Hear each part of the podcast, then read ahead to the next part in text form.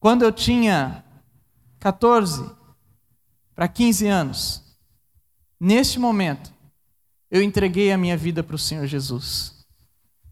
Eu era um adolescente, eu estava completamente perdido, mas Deus me resgatou, Ele me trouxe para dentro da casa dele. E sabe, esses dias eu estava pensando em uma coisa que me chamou muita atenção. Eu estava vendo o jornal e me parece que era um episódio lá do BBC. E eles estavam mostrando com um drone lá de cima. Eles filmavam lá embaixo e tinham vários animais, vários animais, que eu não me recordo qual animal era, mas vários animais correndo num pasto. E eles, esses animais, eles corriam em círculo. Então ia se expandindo até formar aquele círculo enorme, centenas de animais correndo, e ia o jornal filmando de cima. E eles falaram o seguinte: sabe o que, que acontece com esses animais? Eles deixam no centro desse grande círculo aqueles animais mais frágeis, para que eles não sejam pegos pelos animais selvagens. Preste atenção nisso aqui. Jesus, ele traz você para o centro da vontade dele. Jesus traz você para a igreja. Jesus traz você para o lugar mais seguro, para que você não seja devorado pelo mal. Eu estou aqui no centro. De todos vocês, eu estou aqui no centro. Porque eu sou a pessoa que mais preciso da proteção de Deus, porque eu sou mais frágil.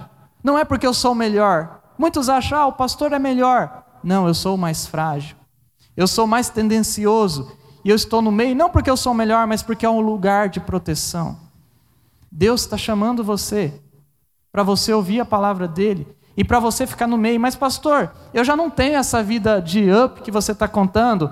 Eu errei muito. É para você que existe esse local, para você estar no meio. Nós estamos nessa série, e nessa série nós já falamos três coisas. Primeiro, elimine os pesadelos do passado. Nós falamos sobre ser a solução, não o problema. E nós falamos sobre escolher Jesus como líder. Preste atenção nessas três coisas. Existem coisas na sua vida do passado que você tem que eliminar. Existem coisas no seu dia a dia que você vai lá deitar na cama e aí você começa a pensar: puxa vida, lembra aquele dia que aconteceu isso? Lembra aquele dia que aconteceu aquilo? Aquilo atormenta você. Sabe de uma coisa? Deus tem graça para eliminar tudo aquilo que fizeram de ruim contra você ou que você fez. Nós vimos também ali no segundo sobre ser a solução, não um problema. Ou seja, você aqui, nessa noite, você tem que ajudar o reino de Deus. Você tem que fazer alguma coisa. Deixa eu dizer uma coisa para você. O reino de Deus não é simplesmente não fazer isso, não fazer aquilo. O reino de Deus, a igreja do Senhor, sabe por que, que muitos adolescentes não vêm para a igreja? Ah, sabe por que na igreja, pastor? Eu não posso fazer isso, eu não posso fazer aquilo, eu não posso fazer aquela outra coisa. Mas o reino de Deus não tem a ver só com não fazer. O reino de Deus tem a ver com fazer. Quando você entende isso, você vem para a igreja, você vem para o reino de Deus. Porque lá no reino de Deus, lá na igreja, eu vou servir, eu vou amar, eu vou ser moldado por Deus, eu vou ser transformado por Deus, eu vou me tornar um adolescente segundo a vontade de Deus. Você precisa ser a solução, não a pessoa que arruma sempre problema. Você precisa deixar Jesus liderar a sua vida, como é o terceiro ali que nós vimos. Sabe por quê? A sua mente não é livre Escute isso. A tua mente não é livre, ah, eu vou decidir por conta própria. Não, você sempre vai decidir porque alguma coisa te influenciou. Você está me entendendo? Sempre alguma coisa vai influenciar você. Você sempre vai tomar alguma decisão porque alguém te disse, porque você viu na internet, ou porque alguém falou, ou porque teu amigo teu amigo fez, enfim. Nós temos que aprender a deixar Jesus liderar. O que é que Jesus quer da sua vida? E hoje eu quero continuar essa mensagem dizendo o seguinte: Deus nos agita para fazer mudanças. Preste bem atenção. Agora você precisa focar. Deixe Deus fazer mudanças, porque Deus ele nos agita para fazer mudanças. Se está acontecendo alguma coisa e tua vida está virando de ponta cabeça, Deus quer fazer mudanças. Eu tive um sonho essa semana, semana passada. E nesse sonho, eu estava em uma praia, tinha areia, tinha o mar e tinha uma montanha de pedra. E dentro da montanha de pedra estava talhado uma casa. Não era feito de madeira, nada, era uma casa dentro dessa montanha de pedra. E eu estava lá, dentro daquela montanha de pedra, com mais outras pessoas. E eu fiquei pensando assim: nossa, esse local é o local mais seguro do mundo, porque é uma montanha, é de pedra, nada vai abalar isso aqui. E de repente, no meu sonho, veio um vendaval gigante, gigante, e tudo escureceu e começou a bater naquela montanha. E a montanha era muito forte, mas era, a tempestade era tão grande que começou a tremer e a agitar toda aquela montanha. E eu me lembro de tentar me segurar dentro para não cair. Então eu acordei e no outro dia eu escrevi essa mensagem. Deus nos agita, Deus nos balança, Deus balança a sua adolescência. Lá na minha adolescência, quando eu tinha 14 para 15 anos, Deus mexeu de uma forma gigante. Deus, ele agita você para fazer mudanças em sua vida. Então, se Deus sacudir você, recomece os seus votos. Sabe, tem gente aqui nessa noite que nunca fez um voto com Deus. Preste atenção nisso. Tem gente aqui que nunca falou assim para Deus: Deus, eu vou te obedecer. Tem gente que nunca falou assim: Deus, eu quero viver a tua vontade. Eu pergunto para você: você já fez um voto com Deus? Sabe, muitas vezes na nossa vida, a gente fala uma coisa para Deus e acaba descumprindo. Quantas coisas você já pediu para Deus, ou já falou para Deus e depois descumpriu? Deixa eu falar uma coisa muito importante. Quando Deus mexe você e você tem problema na tua casa, problema na tua escola, ou problema com você mesmo, que está assim uma coisa agitada, você está sofrendo, Deus está te dando a oportunidade de você recomeçar. É você falar para Deus tudo aquilo que você precisa refazer com Ele. Se é para você obedecer Ele, vamos lá, vamos refazer essa obediência. Se é para você retomar a sua vida com Deus, vamos retomar a sua vida com Deus. Vamos fazer aquilo que Deus quer. Olha só o que diz o Apocalipse 3:2. Esteja atento. Fortaleça o que resta e que estava para morrer. Olha aqui. O que estava para morrer, diz o texto. Se tem alguma coisa na sua vida que está morrendo, você precisa retomar. Deixa eu perguntar: será que a tua fé está viva?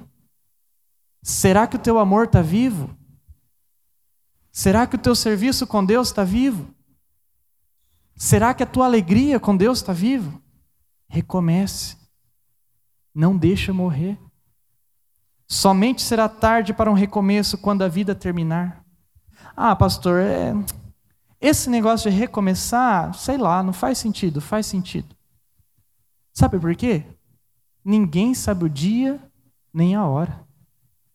Às vezes, na nossa adolescência, a gente fala assim: eu não quero mais viver, eu não quero mais viver, mas ninguém sabe o dia nem a hora. Eu lembro que, lá na minha adolescência, eu estava passando por um momento conturbado, Deus estava me sacudindo. E aí eu queria morrer. Eu falava: não, Deus, ah, não, eu não quero mais viver, não quero mais viver. E aí eu peguei a Bíblia assim, falei: não, Deus, fala comigo. E eu abri num texto. E o texto falava assim: porque você está querendo morrer, eu vou te dar mais anos de vida. Ninguém sabe o dia da morte. Ninguém sabe o dia que vai partir. Preste atenção. Pode ser daqui alguns anos. Pode ser que seja logo. Será tarde se a vida terminar. Por isso, não deixe para amanhã. Recomece a sua vida com Deus hoje. Acerte a sua vida com Deus agora. Agora, não perca a chance. Ande com Jesus. Se Deus sacudir você, faça as mudanças necessárias.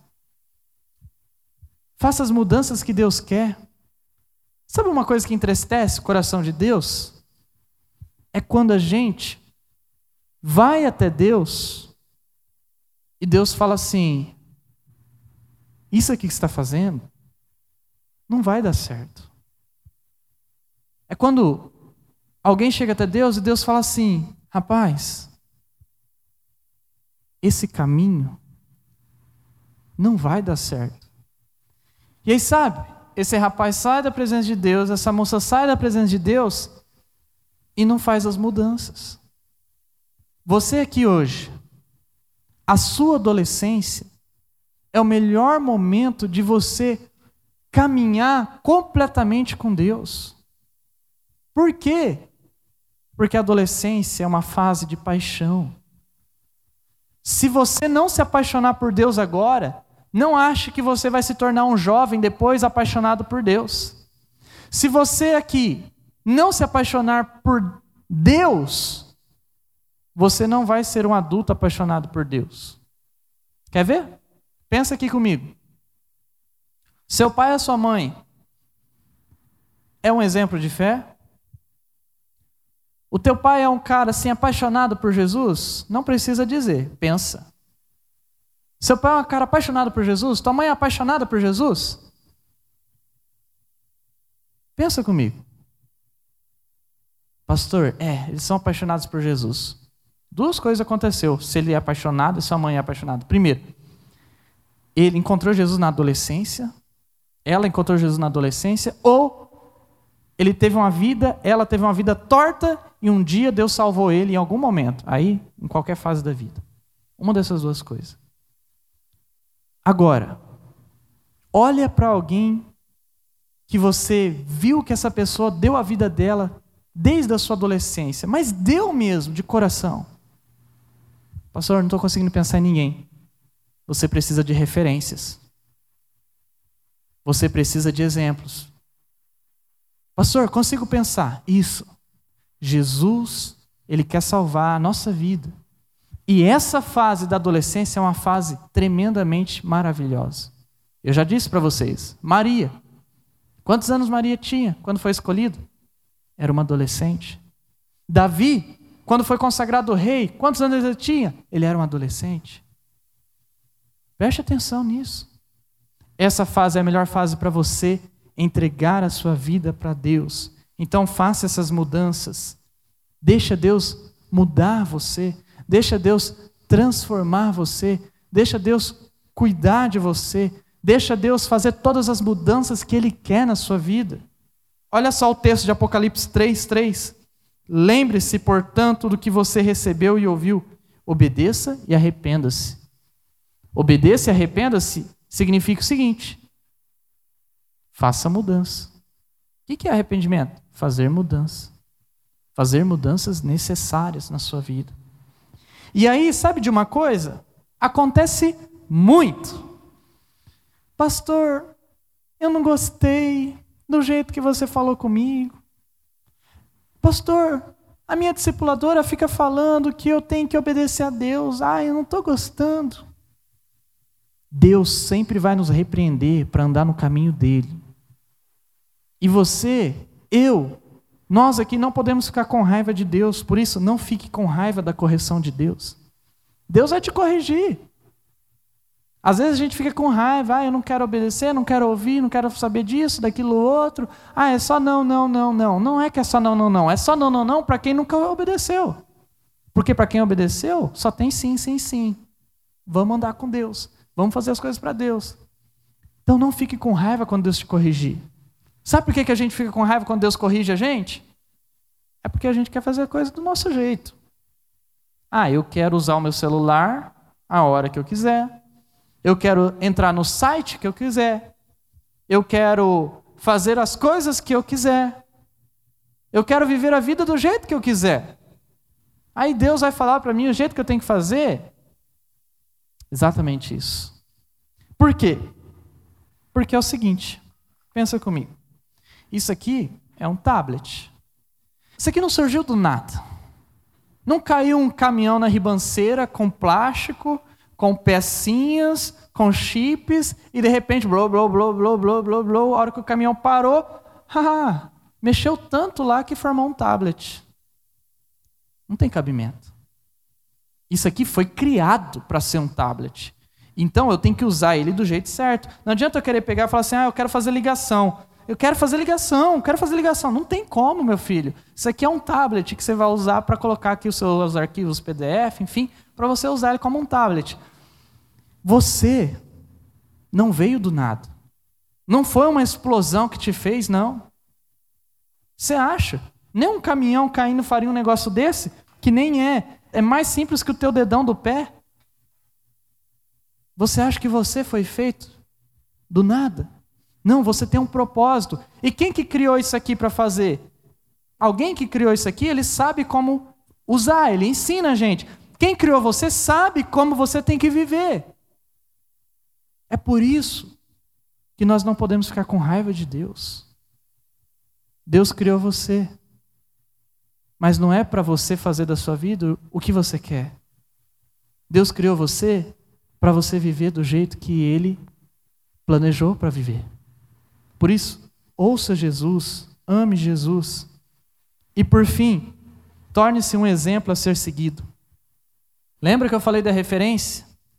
Nós aqui hoje, pensa comigo, quem de nós aqui poderia levantar vir aqui à frente e a gente poderia dizer assim: tá vendo essas pessoas aqui, ó? Sigam eles. Sigam eles. Siga essas pessoas aqui, porque se você seguir essas pessoas, o exemplo delas, você nunca vai fazer coisa errada. Você nunca vai sair fora da vontade de Deus, porque esses caras, essas meninas estão andando com Deus. Nós precisamos chegar num ponto de ser um exemplo. Olha aqui. Hoje mesmo, eu estava vendo aconteceu a morte daquele rapaz, o MC Kevin. Não sei falar muito bem os nomes, mas eu acho que é isso. E aí, há rumores que os supostos amigos dele armaram uma para ele e ele acabou falecendo por causa de uma brincadeira besta e fecharam ele na quarto com as mulheres, e ele achou que a esposa estava vindo, e parece que tentou pular de uma sacada para outra. Tem uma versão, não sei se é verdade, mas nós podemos usar essa história para ilustrar esse momento. Que amigos, hein? Tá vendo? Tem amigos que levam você para o céu. Tem amigos que pode te levar para o inferno. Preste atenção nisso. Quem são os amigos? Quem são os exemplos? Os exemplos. Escolha as pessoas boas e seja um exemplo bom para as pessoas. Olha só o que diz a Bíblia no Apocalipse 3, 4. No entanto, você tem aí em Sardes uns poucos que não contaminaram suas vestes, exemplos. Nós podemos traduzir para a nova versão JM e poderíamos dizer: no entanto, vocês têm aí na igreja da juventude missionária alguns que não contaminaram suas vestes. Eu creio nisso. Eu creio que você pode ser um exemplo. Eu creio que você pode se tornar um adolescente relevante. Eu creio que você pode se tornar um jovem cheio de Deus. Eu creio que você pode ser uma menina santa. Eu creio que você pode ser um rapaz de exemplo. E nós precisamos de homens e mulheres, meninos e meninas de exemplo, para nos ajudar, para fazer a obra de Deus, para levar adiante. Gente, preste atenção. Maringá precisa de pessoas, de homens e mulheres de Deus.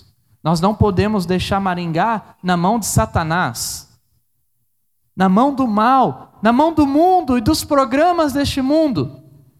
Nós temos que ser exemplos. E eu acredito que você pode ser este exemplo.